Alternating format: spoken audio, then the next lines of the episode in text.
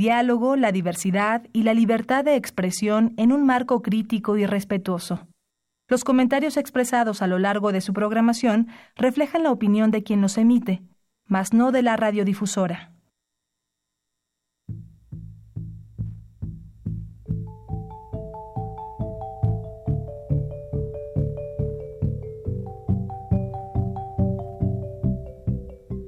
Radio Universidad Nacional y la Facultad de Economía presentan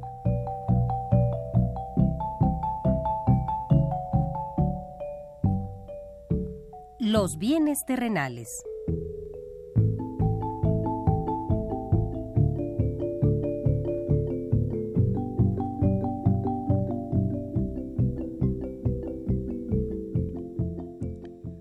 Bienvenidos a este espacio radiofónico de la Facultad de Economía de la UNAM. Como cada semana, estamos aquí con ustedes para reflexionar sobre un tema interesante relacionado con la economía, la política, la cultura y las cuestiones sociales. En nuestra mesa de análisis participan destacados especialistas, quienes nos acompañan hoy en este estudio. Y como siempre, le invitamos a participar en este programa a través de sus llamadas telefónicas. Para nosotros es un gusto saber que usted desde su casa, desde su oficina o en el lugar donde se encuentre, se interesa en el tema que tratamos. Nuestro número 5536 8989. Repito con mucho gusto, 5536 8989.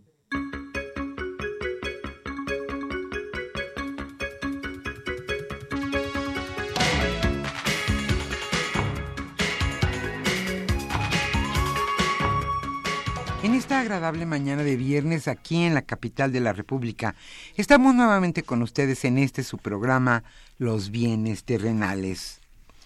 Hoy en nuestra mesa de análisis le hablaremos sobre la inestabilidad financiera y las perspectivas económicas y también dentro de este tema hablaremos de un tema especial.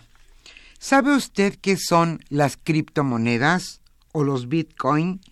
Hoy hablaremos también dentro de este tema de los mercados financieros sobre qué son estas monedas, en qué consisten. Como siempre le invitamos a participar en este programa a través de sus llamadas telefónicas. Nuestro número 5536-8989. Hoy estaremos con ustedes, Socorro Montes, en los controles técnicos y contestando con mucho gusto sus llamadas telefónicas, Pedro Rosales, Manuel Mateos y Orlando Santana. Yo soy Irma Espinosa y la invito a permanecer en este programa, en este programa hoy hasta las 13 horas y por supuesto después seguir con la programación de Radio UNAM. Los Bitcoin las llamadas criptomonedas. También qué pasa en los mercados financieros de nuestro país. Hoy Rafael Buendía García charlará con Luis Méndez Vidal y también con Carlos Rodríguez Pérez del Valle. Ellos son especialistas en la cuestión de las micromonedas, de las, sí, de las criptomonedas, y también está con nosotros el maestro Ismael Valverde Ambriz, profesor de la Facultad de Economía de la UNAM, quien charlará sobre la inestabilidad del mercado financiero de nuestro país. Le invitamos a quedarse con nosotros. Como siempre, antes de nuestra mesa de análisis, le invitamos a escuchar la economía durante la semana.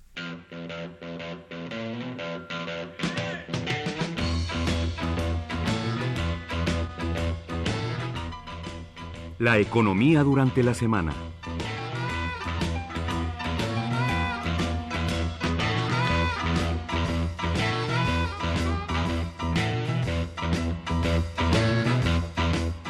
Antes de iniciar esta sección queríamos informarle que hoy estaremos obsequiando la revista Economía informa correspondiente a enero-febrero de 2018. Y ahora sí iniciamos. La educación es motor de desarrollo y equidad. La educación es un motor de desarrollo y de equidad social, no solo en México, sino en toda Iberoamérica. Por ello debemos pugnar para que la cobertura en el nivel superior crezca por arriba de 50%. Esto lo señaló el rector de la UNAM, Enrique Graue. Al elevar su nivel educativo, dijo nuestro rector, los jóvenes tienen mejores ingresos, hay mayor capacidad de desarrollo social y más posibilidades de entendernos y tolerar las diferencias y diversidades.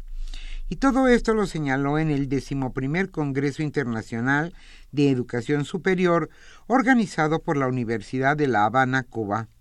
Agregó que la educación redunda en mayor seguridad, en más posibilidades de vivir en un mundo sustentable, en mayores capacidades para desarrollarnos como nación y tener un futuro más equitativo y justo.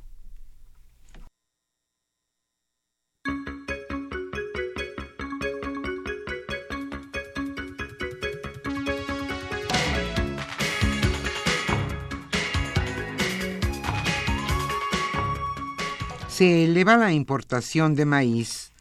El aumento en la producción ganadera y avícola en México ha disparado la importación de maíz. Juan Carlos Anaya, director general del Grupo Consultor de Mercados Agrícolas, dijo que el incremento en la compra de este grano se debe al, al alza registrado en el consumo de los diversos cárnicos. El maíz es el ingrediente base para la alimentación de los animales. Este ciclo, dijo, fue el récord de importación porque se ha incrementado el consumo, principalmente el consumo pecuario, porque hemos aumentado la producción de cerdo, de pollo y de huevo.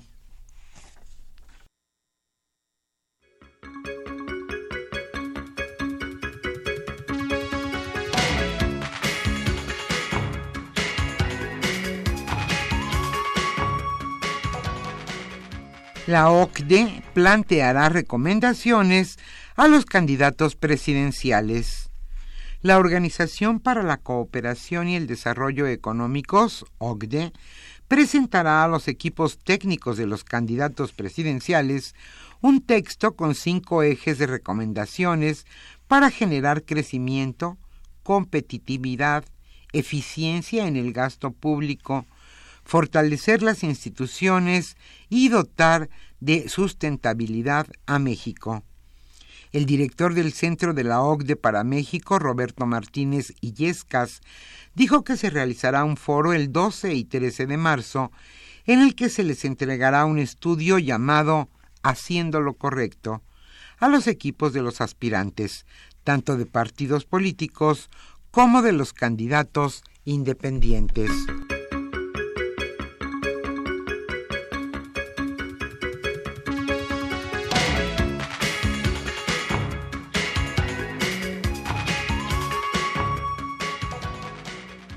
¿Y en qué, situación se encuentra la Bolsa Mexicana de Valores?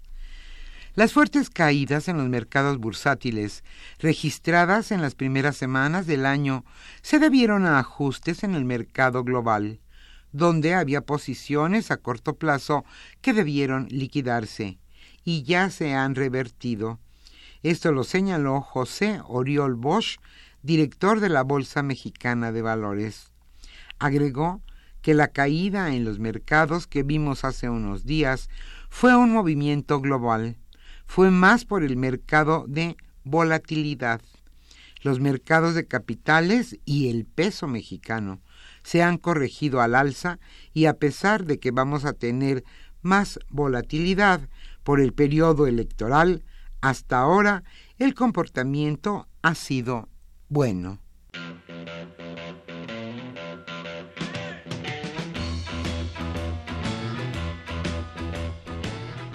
El tema de hoy...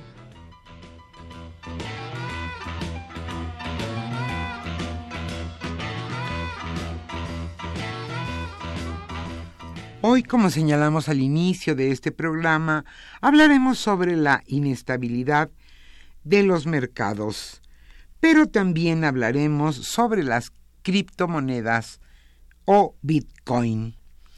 Hoy, Rafael Buendía García charlará con Luis Méndez Vidal y también hablará con Carlos Rodríguez Pérez del Valle.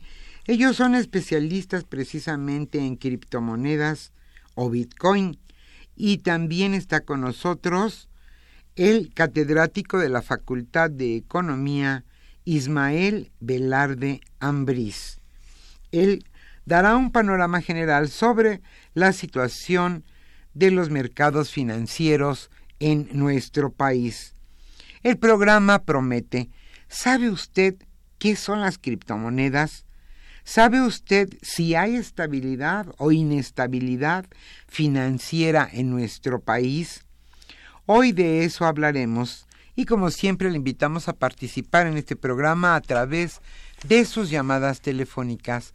Con mucho gusto recibimos sus preguntas, dudas y comentarios sobre los temas que hoy abordaremos en los bienes terrenales. Y como siempre también estaremos obsequiando hoy la revista Economía Informa correspondiente al periodo enero-febrero de 2018. En la música estaremos escuchando al maestro B.B. King.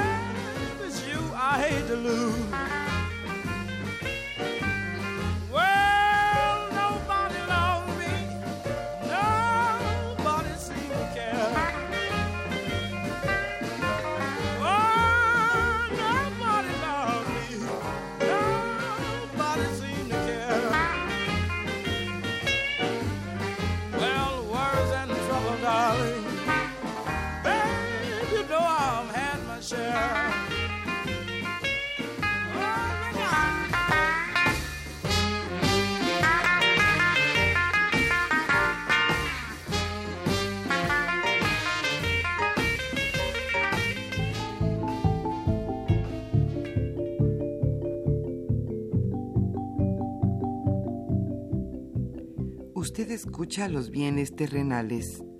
Nos interesa conocer su opinión. Le invitamos a comunicarse a este programa al teléfono 5536 89 89. Repetimos con mucho gusto, 5536 89 89.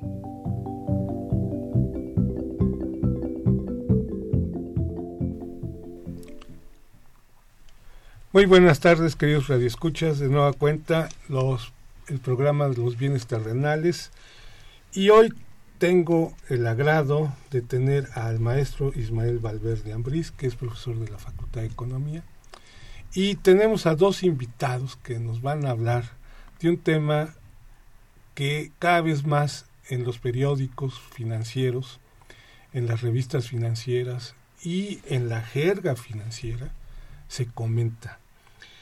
Para ello invitamos a Luis Méndez, al maestro Luis Méndez Vidal, y al licenciado Carlos Rodríguez Pérez del Valle, ambos de la Universidad Iberoamericana, pero que están y son muy especialistas en estos negocios digitales que están eh, surgiendo y que cada vez más se están generalizando. Bueno, buenas tardes a los tres. ¿Qué tal? Buenas tardes. Y antes de empezar, queridos radioescuchas, quisiera hacer una pequeña introducción. La economía una de sus fuentes de financiamiento tiene que ver con el mercado de dinero y de capitales. Seguramente ustedes han escuchado en las últimas dos, tres semanas cómo los mercados bursátiles cayeron significativamente, el Dow Jones, el de precios y de cotizaciones de la Bolsa Mexicana de Valores, y cayeron por una serie de circunstancias, en el caso del Dow Jones, por la eh, tasa supuestamente acelerada de inflación que está registrando los Estados Unidos muy al principio de que se dio en enero y que dieron la información, más otros indicadores que tenían que ver con lo que los economistas llamamos la economía real. Por otro lado tenemos el mercado de divisas, donde se intercambian euros por pesos o pesos por dólares o por yen o yuan, y también tiene que ver un movimiento y se ajustan todos los días derivados de las expectativas de nuestros agentes económicos. Y ustedes ven cada vez, todos los días, cómo cierra nuestro peso con respecto al dólar, con respecto al euro y a las principales divisas. Pero recientemente, y bueno, cuando digo recientemente, eh, es de unos 7, 8 meses para acá, aunque este negocio que vamos a hablar tiene desde el 2009, si no me equivoco. Y bueno, tan es así que este mercado financiero, tenemos la noticia que para finales de marzo, principios de abril, se crea el índice FTSE Viva, donde incluirán a 57 empresas, 22 de ellas grandes, y el resto son pequeñas y medianas empresas que va a estar en paralelo a la Bolsa Mexicana de Valores y algunas de que cotizan en la Bolsa Mexicana de Valores también van a cotizar en esta nueva Bolsa de Valores de México.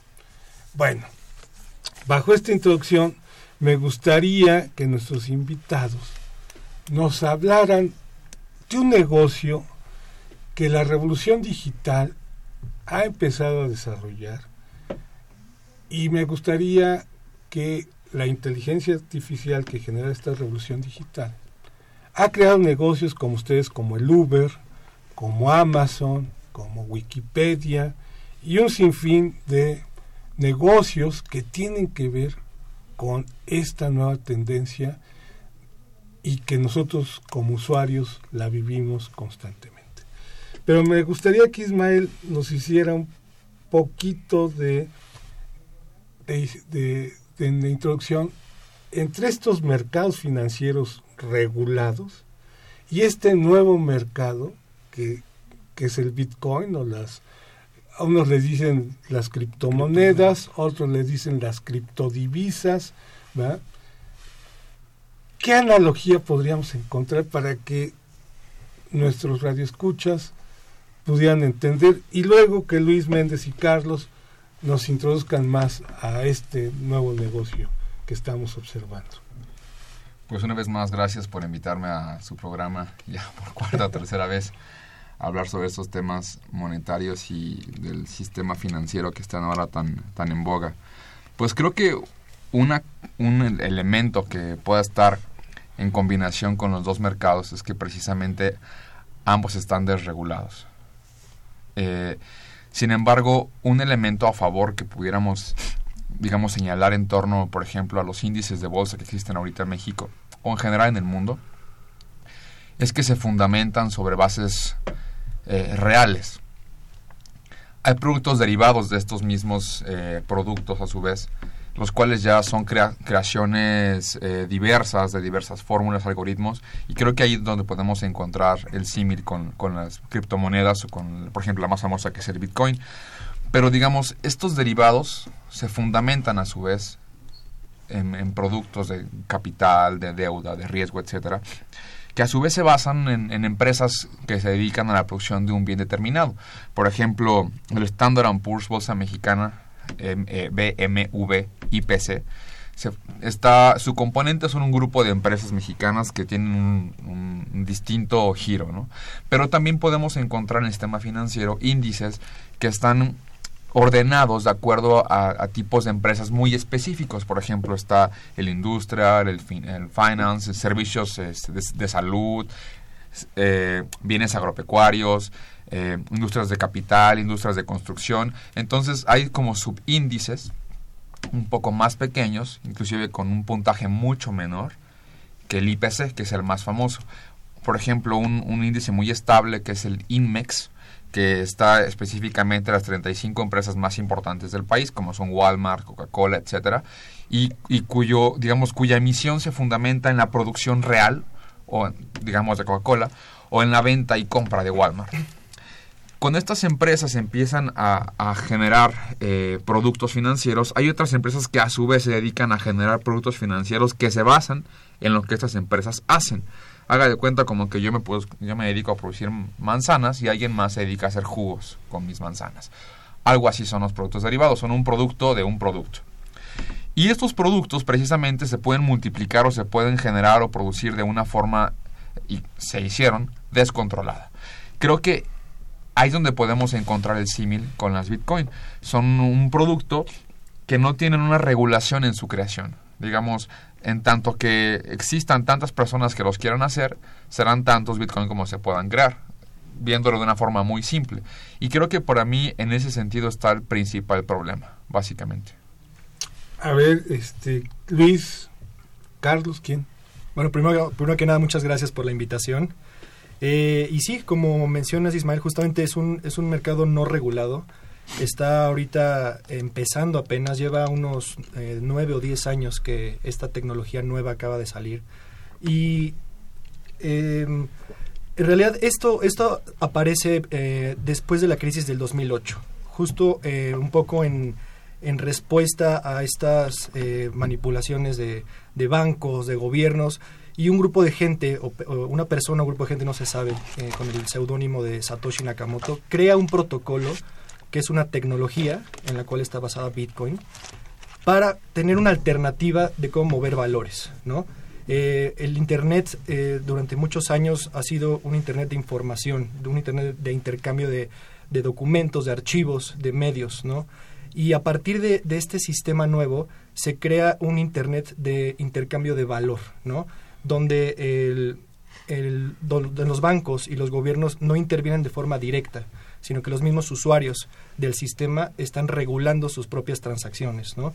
Eh, con el paso del tiempo, eh, Bitcoin eh, fue, al principio era una, era una moneda que se generaba ah, en grandes cantidades y se las intercambiaban, se las intercambiaban, intercambiaban usuarios por cosas pequeñas. Por ejemplo, la primera transacción que hubo fueron 10.000 Bitcoin por una pizza, por dos pizzas, ¿no?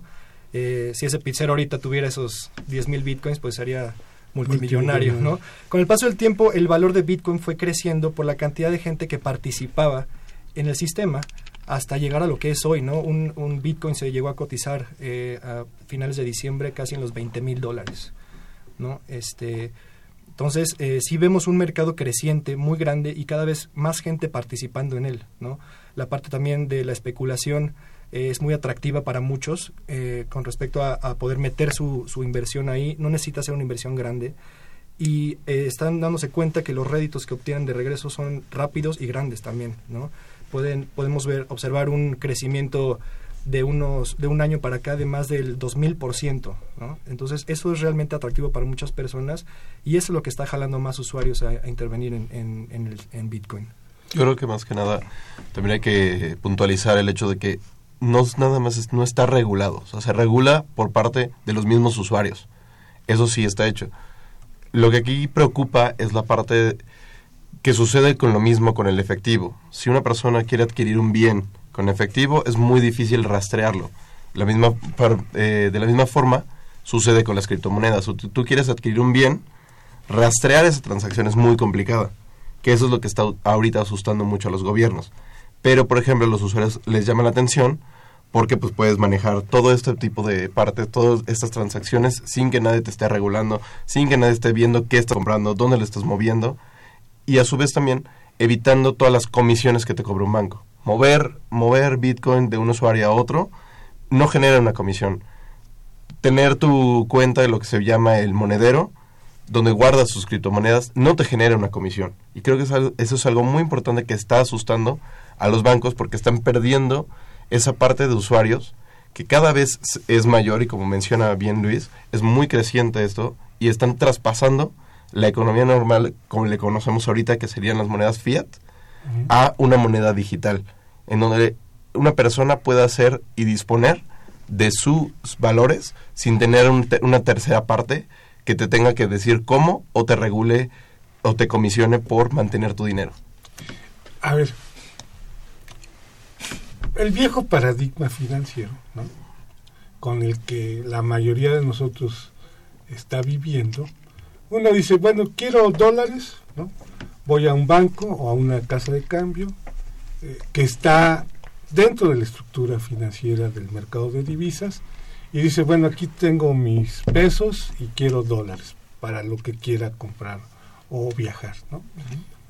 Quiero invertir y ganar más que los instrumentos tradicionales de renta fija, pues me voy a una casa de bolsa, les digo a la casa de bolsa, este, pues quiero invertir y me hacen un portafolio y me dicen compra acciones o papel comercial de tal o cual empresa que está cotizándose bien, ¿no? Derivados de sus proyectos de la economía real, de lo que nosotros los economistas llamamos eso. Pero el Bitcoin, ¿cómo le hacemos? ¿No? A ver. Yo creo que precisamente reside el problema. Eh, y podemos hablar de una, una cuestión fundamental, más allá de si es una, una buena estrategia de, de negocio, lo cual sin duda hasta yo también pondría mis, mis limitantes, porque si bien el Bitcoin estaba en diciembre justo en casi 20 mil dólares, ahorita está en 8 mil 500 dólares. Entonces, eh, digamos, la volatilidad del Bitcoin es muy, muy alta, en efecto. Pero dejando eso de lado, creo que más bien una cuestión que como economista o como, como hacedor de política, y por eso me parece tan complicado la parte de la regulación del Bitcoin, se tiene que hacer es cuál es la función social de, de algo. Por ejemplo, la función social de una, moneda no es hacer rico a alguien, sino que es fungir como, como medio de cambio y como contenedor de valor. Y en ese sentido, en una economía moderna, cualquier cosa que sea una moneda tiene que cumplir dos cosas. Tiene que contener valor y dos, no puede crecer de forma ilimitada.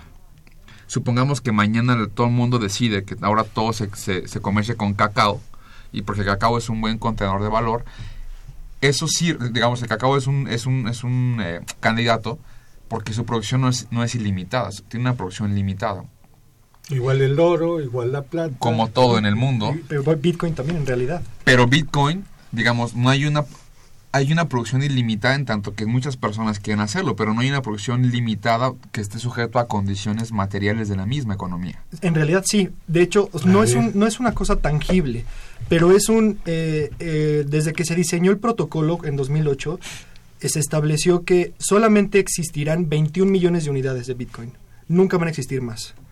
Por lo tanto es un... Es un ¿Y cuántos tenemos ahorita? Ahorita hay alrededor de 16.8 millones en circulación todavía quedan un, este, cuatro puntos cacho para ser extraídos de la red y meterlos a circulación. esto crea que eh, una oferta y demanda y también de ahí el por qué el precio cambia tanto. Sí hay mucha gente involucrada en la obtención de estas monedas, pero no es, no es un, eh, eh, una cantidad ilimitada, solamente existirán 21 millones. ¿Pero quién puso este límite? El creador de la, de la, del protocolo. Así lo diseñaron por razones este, eh, computacionales y decidieron que 21 millones era una cantidad que esto, esto creció de manera muy grande y de hecho han salido problemas a raíz de esto, de que solamente hay 21 millones. hay mucha gente tratando de guardar esa, eh, la mayor cantidad posible de Bitcoin con, con, la esperanza de que en 20 años el precio esté eh, muy, muy, muy alto y poder venderlo, ¿no? es como la incertidumbre de saber cuántas quedan, quién las tiene y qué va a pasar una vez que se acaben. Exacto. sobre todo esa parte, como lo que mencionabas. ¿Qué sucedería si el día de mañana se comercializa el cacao? Se acaba. ¿Qué va a pasar? Bueno, si yo tengo toda una bodega llena de cacao, voy a ser millonario porque va a tener la mayor producción. De la misma forma se traspasa a Bitcoin. Si yo contengo la mayor cantidad de Bitcoin, yo voy a ser millonario y los demás, pues bueno, van a tener que atenerse a las reglas que yo ponga porque soy el, accionista mayoritario, si lo queremos ver o traspasar de, de esa forma.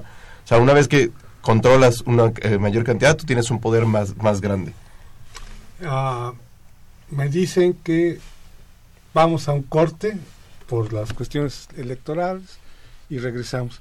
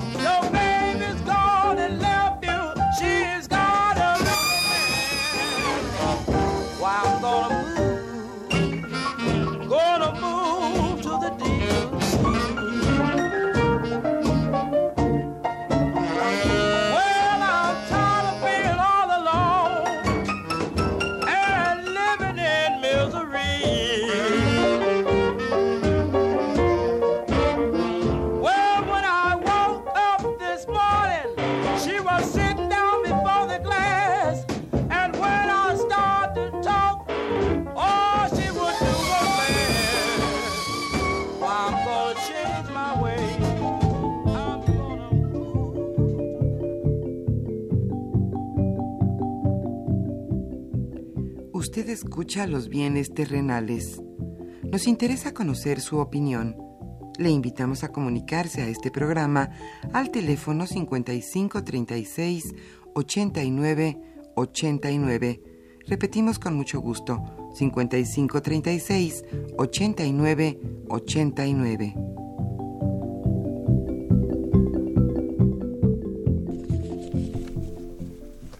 Muy bien.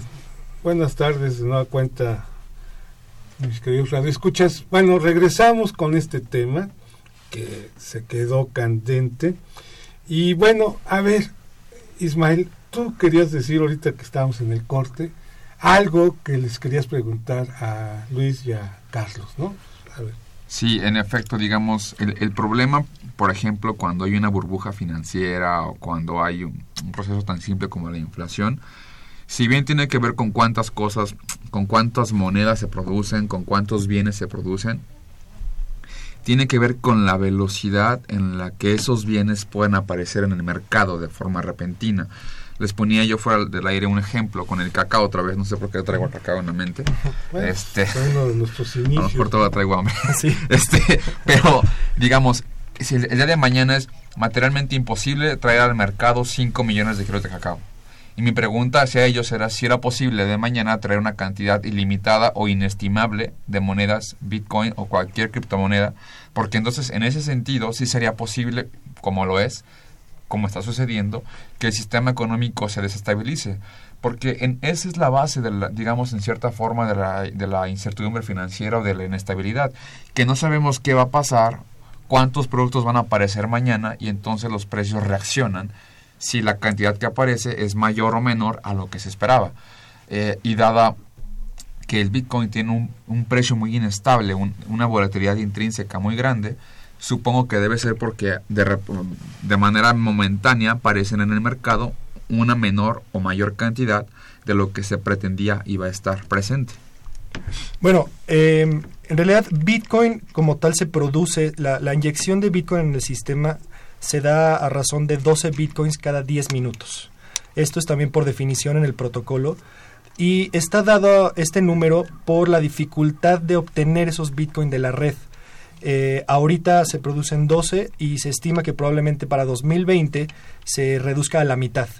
Esta cantidad de Bitcoin producida se va recortando cada vez más, eh, se divide por mitades a- a razón de la cantidad de gente que las produce, que es eh, este grupo de gente que se llaman mineros, eh, los cuales hacen la legitimita- legitimación de los envíos, las transacciones.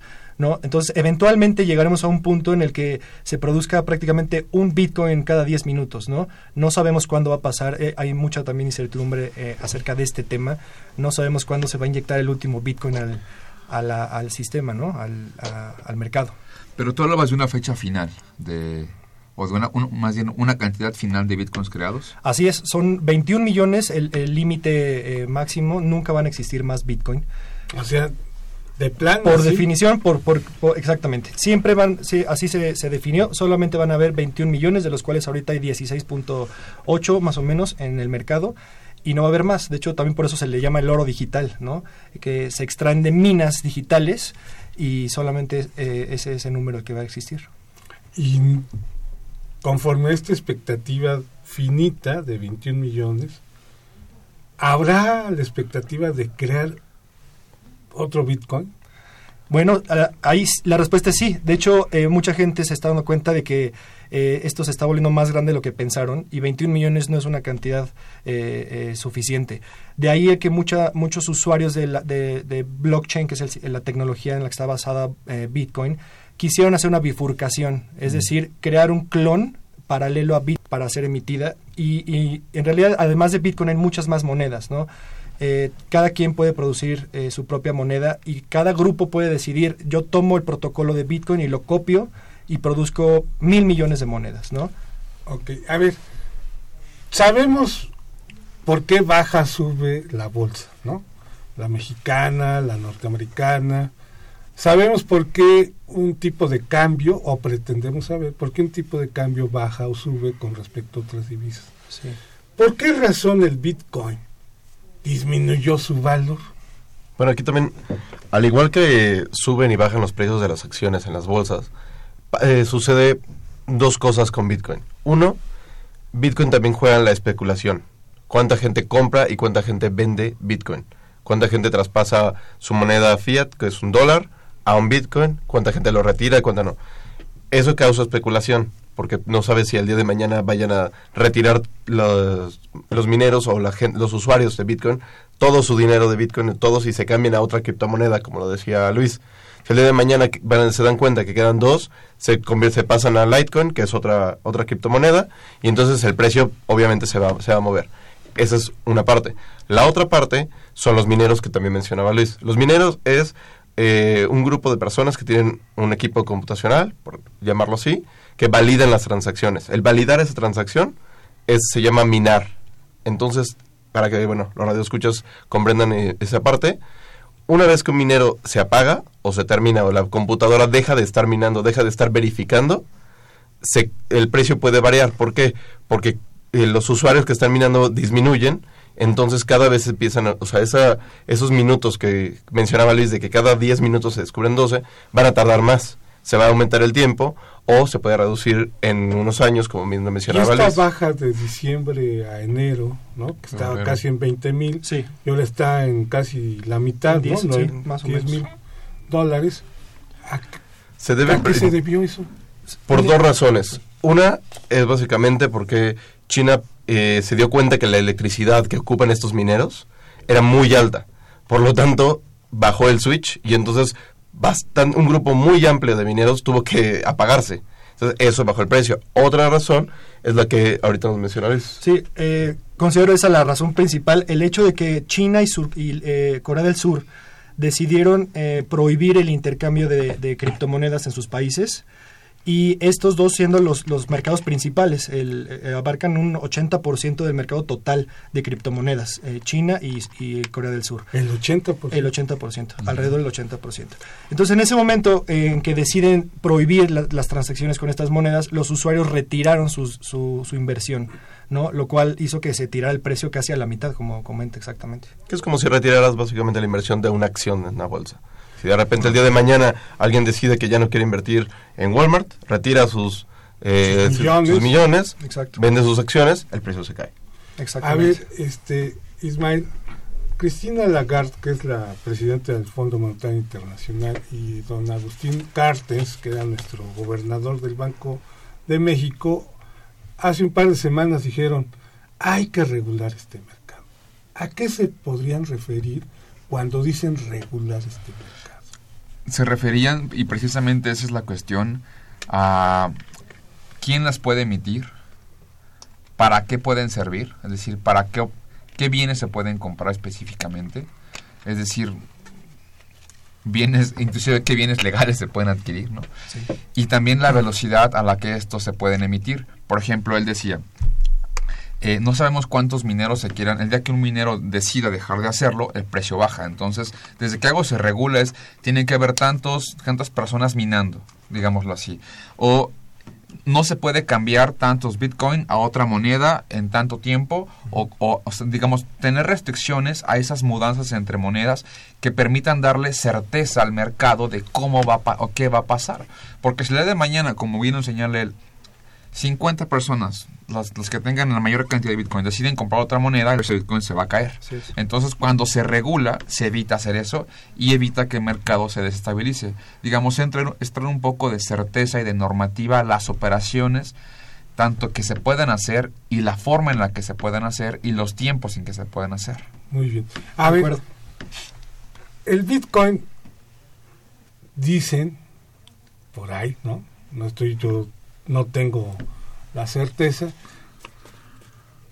que fue usada y sus orígenes fue el underground, ¿no? La economía así, bien subterránea, Sí. pero bien subterránea. fue su origen, este, ahora ya no lo es. Bueno, eh, no fue su origen, pero sí fueron las primeras personas que, Que la que- que la utilizaron en grandes cantidades. Esto dado porque eh, los envíos de estos tipos de monedas son intraceables. No se sabe eh, El origen en realidad, y el el origen el receptor de estas monedas. Y, Ah, y justamente pueden mandarse cantidades muy, muy grandes de dinero sin que esté regulado, justamente. ¿no? Entonces pasaba mucho que en la Deep Web había sitios donde se podían adquirir armas, drogas, eh, tráfico de personas y todo esto eh, moviéndose con, con monedas digitales, ¿no? Donde los gobiernos no tenían mucho eh, mucha participación ni, ni, ni, ni dónde observar el- estos, estos movimientos y eh, fue sí fue un impulso grande al que le dio este grupo de personas al precio del Bitcoin y, que fuera tan atractivo eh, eh, participar en él. Y, pero yo considero que ahora ya, ya no es tanto esa parte. Este, el sitio principal de, de, compra y venta de cosas il- ilegales se lo, lo, quitaron, el FBI eh, intervino de forma activa para tratar de, regular esta parte enfática, no tanto eh, este, políticas y legislación, sino meterse directo a los sitios, cerrarlos, darse cuenta de los usuarios que estaban haciendo cosas ilícitas y cerrarlos, ¿no? Y ahora eh, ya se está dando mucho el poder comercializar eh, con Bitcoin en, en negocios y eh, adquirir bienes y servicios de forma legal, ¿no? Lo cual le da mucha fortaleza al sistema y mucha confianza. Eh, podemos ahorita, eh, por ejemplo, comprar eh, un viaje en una página web con Bitcoin, un café en una cafetería con Bitcoin. Ese tipo de cosas eh, fortalecen al sistema y le dan más confianza y, y- y- y legalidad, ¿no? Incluso me comentabas hace rato, antes de entrar al programa, que las transferencias de divisas. Eh, sobre todo de nuestros paisanos que mandan, Sí. están usando las Las remesas, exacto. El mercado de remesas es, un, eh, es, es una cantidad enorme de dinero que se mueve al año en el mundo. Y mucha gente se dio cuenta que la, la pérdida de dinero que hay en, en mandar din- este, un- una cantidad de dinero de un país a otro puede ser hasta del 20%, ¿no? Eh, y de alguna forma Bitcoin puede ayudar a que ese envío de dinero se mantenga en una pérdida mucho menor, eh, alrededor del 5%, ¿no? Si yo quiero mandar eh, 10 mil pesos de aquí a cualquier país en Asia, lo puedo hacer en, en dos minutos sin que haya una pérdida en comisiones y manejos de, de ese dinero por, por parte de bancos, gobiernos, etcétera. Yo creo que también en una, una de las partes que hay que hacer es aprender a no satanizar la moneda. O sea, eso es algo yo creo que muy importante. Así sea Bitcoin, sea cacao, sea efectivo, o sea, con lo que quieras, una persona si quiere adquirir un arma lo va a hacer. Yo creo que incluso podrían, o sea, Bitcoin sonó porque es algo fácil, electrónico, que se mueve muy rápido. Y, y no lo tienes que estar cargando, no es como llevar una bolsa de dinero a entregar para comprar un arma o, o droga. Lo que pasa con Bitcoin es eso, o sea, crece por el valor que le, que le da a las personas, como cualquier moneda. La confianza. O sea, la confianza que le da a una persona es lo que le da el valor a Bitcoin o a cualquier moneda. Entonces, no tenemos que quedarnos con la idea de que Bitcoin es malo o, o porque pasó esto, porque se utilizó para ciertas cosas. Ese es el problema y Bitcoin tiene el problema. Sino- el problema es que la gente haga eso, utilice cacao, utilice Bitcoin, lo que sea. Entonces, es- hay que aprender, yo creo que tiene que existir, y como lo comentaba Ismael hace rato, y algo que debe de pasar, eh, incluyendo la parte del Fondo Monetario Internacional, es una simbiosis entre la parte de, eh, económica y la parte digital. O sea, tiene que haber una, tal vez una regulación o tal vez no haya una regulación para encontrar cuáles son los puntos y cómo se puede. Actualmente Bitcoin nos permite, o sea, está eh, basada en un protocolo, como lo mencionaba Luis. Todo está digital, todo puedes cerrarlo y un sistema electrónico te permite eso. Cuando tú metes y diseñas algo en Internet, te permite diseñarlo y ponerle candados a ciertas cosas. Se puede hacer eso. Una vez que se regule, se pueden poner candados de cuántas eh, va a haber, cuántas criptomonedas pueden existir, cuál va a ser la criptomoneda que se va a utilizar. No porque haya cin- perdón, 50 o miles, tiene que, tiene que ser algo malo. Es como ahorita, si hay pesos, hay dólares, si un país saca su moneda o empieza a comercializarla, le va a dar ese valor, se va a convertir en otra moneda. Yo creo que nada más hay que intervenir manejando la economía, tiene que ser a fuerzas así. Creo que tenemos que ab- abrirnos y darse cuenta que esto está cambiando extremadamente rápido. Sí, yo- Ve- Venezuela, perdón, Venezuela acaba de anunciar que quieren lanzar su propia moneda virtual. Eh, también países como Rusia están muy entusiastas, quieren, quieren lanzar Bueno, su de propia hecho, moneda. la Bitcoin entonces- está en el mercado de futuros del- de Chicago. Sí, ¿no? Exactamente. Sí. Exactamente. O sea, creo que es ahí algo muy curioso, que es como manejar un valor monetario de una moneda y una... O sea, Sí, Bitcoin tiene como... contra petróleo y maíz y trigo y todo esto. Y Bitcoin se convierte en, en algo muy, muy curioso, porque al mismo tiempo de ser una moneda, también tiene características, y no sé si me me dejará mentir, como de una acción, de un, de un, de un bien. Entonces, es algo muy curioso, porque tiene esas dos Muy características. ambivalente, ¿no? Exactamente. Y se también la puede dificultad para regularlo, ¿no? Claro. No aplican las mismas regulaciones para... Yo diría ahí que es el sueño de Hayek, ¿no? La moneda más fuerte, ¿no? La confianza en las personas. Exactamente. A ver, vamos a darle pie a nuestros radioescuchas para que ustedes puedan tratar de responder, que quizá ya están las respuestas con base en los comentarios de nuestros invitados. Josefina Cruz comenta, la situación en cuanto a estabilidad financiera es muy crítica. Eh, Raúl Or- eh, Horta Retana, no, Ortiz Retana, comenta, siento que las criptomonedas son un engaño para la gente. Lo veo muy virtual. A ver qué podrían decirle a don Raúl. Ángel Cruz Vidal. Ángel Cruz Vidal. Fíjate, Este me suena. Sí. Eh, En México existen establecimientos donde se puede pagar con bitcoins. Esa es una pregunta. Diles dónde. Sí, en realidad sí existen varios lugares, eh, sobre todo por internet, es donde más puedes eh, comprar cosas con Bitcoin y pagar con, con Bitcoin. eh, Hasta en el cine, ¿no? En el cine, sí, eh, puedes, puedes adquirir muchas, eh, muchos bienes y servicios con, con Bitcoin en México ya. Eh, existen, de hecho, cajeros en Bitcoin. Hay uno aquí en la Ciudad de México, en Félix Cuevas, donde puedes, con una llegas con tu cuenta en tu teléfono al cajero y retiras efectivo, ¿no? Entonces, eh, se, se puede mover Bitcoin ya en México de forma activa. Fíjate, Muy bien. Sí. José Rodríguez dice, ¿quiénes son los, los que constituyen las reservas de Estados Unidos y cómo influyen los intereses y manejos de las criptomonedas? Ahí sí creo que las reservas de los Estados Unidos y la política monetaria de los Estados Unidos no tienen nada que ver con el mercado de criptomonedas, ¿o sí, Ismael? No creo que están muy relacionados de forma directa, sino. Rebeca Aldama Dice, ¿qué tan confiable es invertir en criptomonedas y cómo se realiza? Y otra pregunta, ¿quiénes o quién o quiénes nos pueden asesorar? ¿Es mejor invertir en la bolsa mexicana, en los bancos o en las criptomonedas? Bueno, Aquí ya es una asesoría sí. financiera. Creo que ahí, por ejemplo, una asesoría que podemos dar. Primero que nada, respondo la, la- muy puntualmente. Bitso es una página en internet donde puedes, una persona puede intercambiar pesos por criptomonedas de las principales cinco. ¿Cómo se escribe? Literal, como- Ahora, como yo estaba escucha. viendo, por ejemplo, que hay un sinfín de monedas. ¿Cuántas hay? eh? Hay mil, hay más de mil. Fíjate. Hay- no, creo que Pues, roban a saber 1300. cuántas- Mil sí, tipos sí. distintos, ¿no? Sí, sí, sí. Exactamente. Yo creo que las primeras cinco, como las que maneja Bitso, que son las más importantes, de ahí se puede dar una idea, puede meter 200 pesos y funciona un poco como eh, comprar una acción de una empresa. Si es seguro, si no es seguro, pues bueno, ahí Ya, básicamente ya es como cada quien, es lo mismo que decir, Es como jugar ¿sabes qué? Te recomiendo eh, invertir en el IPC porque es seguro. Pues sí, se ha manejado y tiene un índice, una tasa que ha tenido crecimiento en los últimos eh, 20 años, 12, pero no, no siempre va a ser seguro. O sea, siempre va a haber un cambio y no puedes baja. jugar. O sea, yo creo que aquí juega lo mismo que invertir en cualquier cosa. O sea, la inversión, a menos que sea en CETES o en algo seguro, siempre va a estar eh, con esa volatilidad y siempre vas a tener una Claro. incertidumbre. Un- un- una sugerencia, este, doña Rebeca.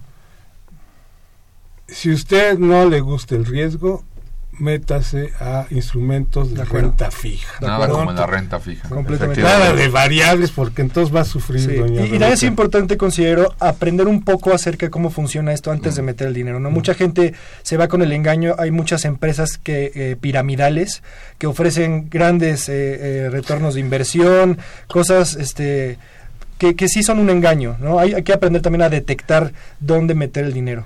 Bueno, la licenciada Lilia Colín nos dice, nosotros también tenemos nuestras monedas comunitarias. Una es el Tumín.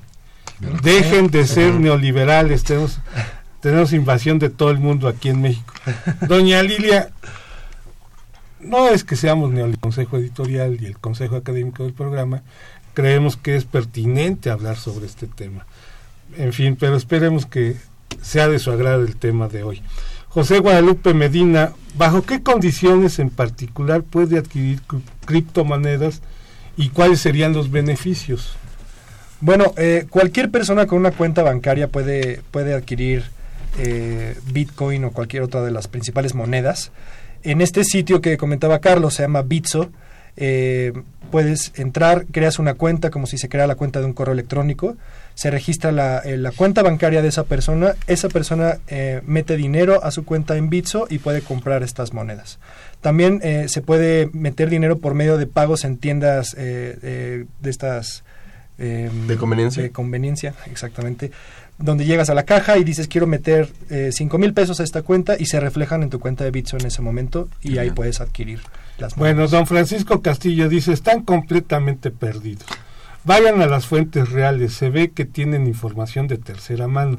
Tienen que tratar de ver lo que es la realidad del Bitcoin y no lo confundan con mercados financieros.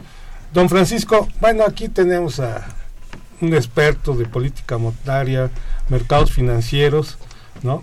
Y dos especialistas en los mercados digitales. Y el Bitcoin, voy a hacer una analogía, don, de don Francisco, puede ser un mercado financiero digital, ¿no? que todavía no lo tenemos en el paradigma de nosotros como inversión, pero es bueno que usted empiece a conocerlo. Evangelina Ocaña, no es posible vivir las consecuencias de esta afición patológica de hacer dinero. Tener dinero nos da salud y felicidad, pregunta. No es posible que el 50% de la riqueza mundial esté en el 1% de la población. Me da pena que digan que las empresas más importantes son Walmart, este, Coca-Cola y nuestra sabiduría se está perdiendo. Bueno, eh, también, doña Evangelina, es algo que existe y Walmart y Coca-Cola participan en el mercado financiero, sobre todo en la bolsa. Aparte de estar vendiendo Coca-Cola. Pero creo que hay una cuestión im- importante y eso, y eso justamente es algo que debe promoverse. Que el sistema financiero, como tal, nos, y ellos tienen mucha razón, no se debe de, de satanizar. Es decir, tiene también o debe tener una función social. Debe de ayudar al crecimiento económico, a que crezca el poder de compra de las personas. Es decir, no hay que, no porque sea eh, algo financiero es malo per se. Lamentablemente en México tenemos la costumbre de si algo es financiero, seguramente es malo. Digamos, la historia ha mostrado que las, gentes, hay, hay personas malas en todas partes, personas que se comportan de forma irregular y, e ilegal en todas partes. Desde, alguien te puede robar comprando manzanas, alguien puede hacer un acto ilícito en el, en el sector financiero. Creo que es importante entender que el sector financiero también puede ayudar o ser positivo en términos de crecimiento económico. Y esa es la idea de los economistas. Bueno, tú me comentabas, Luis, que acaba de nacer una moneda que tiene para el financiamiento de uno de los candidatos. Así es. Que así está es, en este momento. Es una noticia que acabo de enterar. Y ya sabes quién es, ¿no? Así es, exactamente.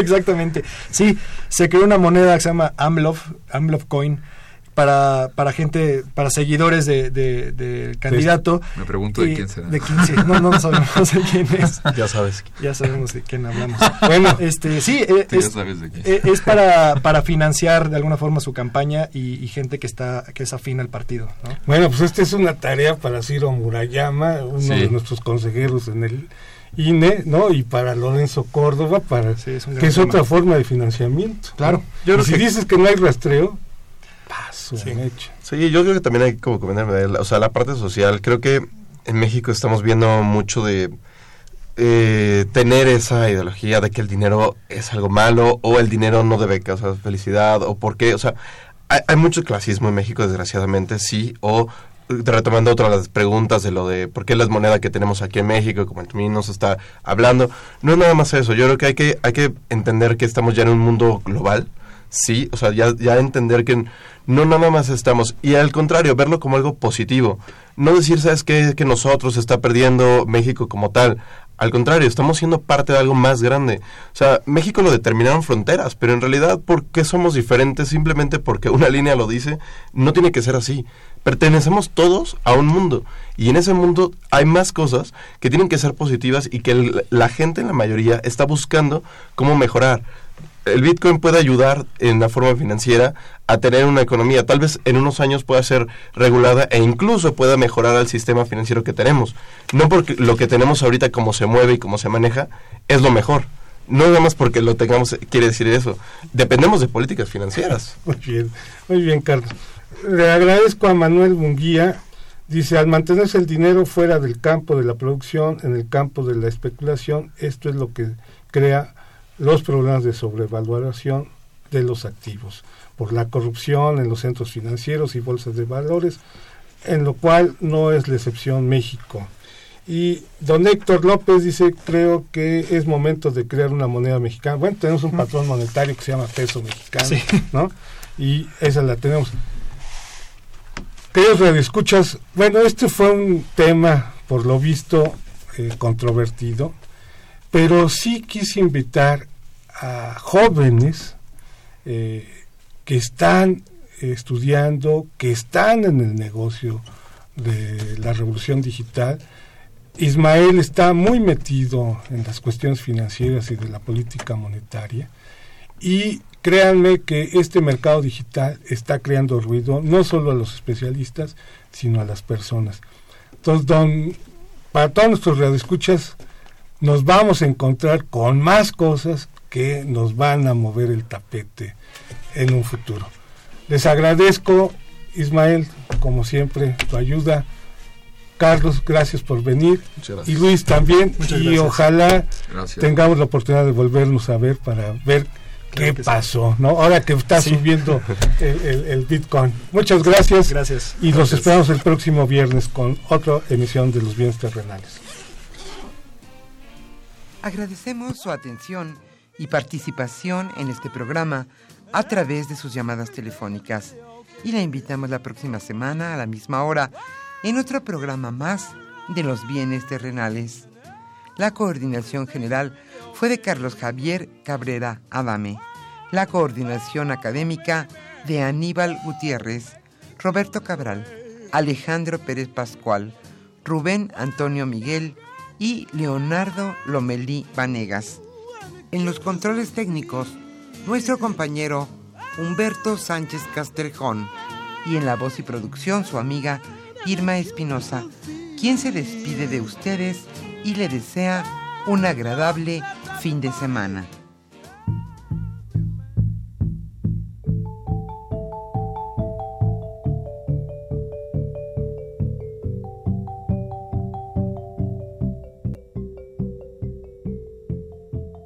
Radio Universidad Nacional y la Facultad de Economía presentaron